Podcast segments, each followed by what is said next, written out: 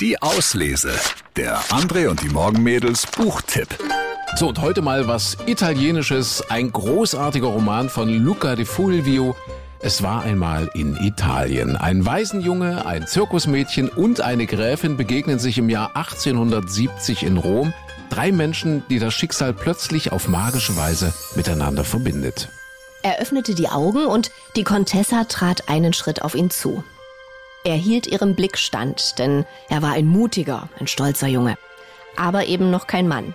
Wieder setzte sein Herz einen Schlag aus und begann dann wild zu hämmern. Wieder spürte er die Tränen, wieder hielt er sie zurück. Wieder musste er lachen, blieb jedoch regungslos stehen. Die Contessa musterte ihn ruhig, wie ein Gegenstand. Die Augen des Jungen waren dunkel, aber lebhaft. Die Lippen voll, fast mädchenhaft, ohne ihm jedoch etwas Weichliches zu verleihen. Der Kiefer markant. Die Nase war gerade, dabei aber so ausdrucksstark, dass sie Charakter erkennen ließ. Dichte, geschwungene Augenbrauen, pechschwarz, bildeten einen schönen Kontrast zu der blonden Strähne, die ihm immer wieder ins Gesicht fiel.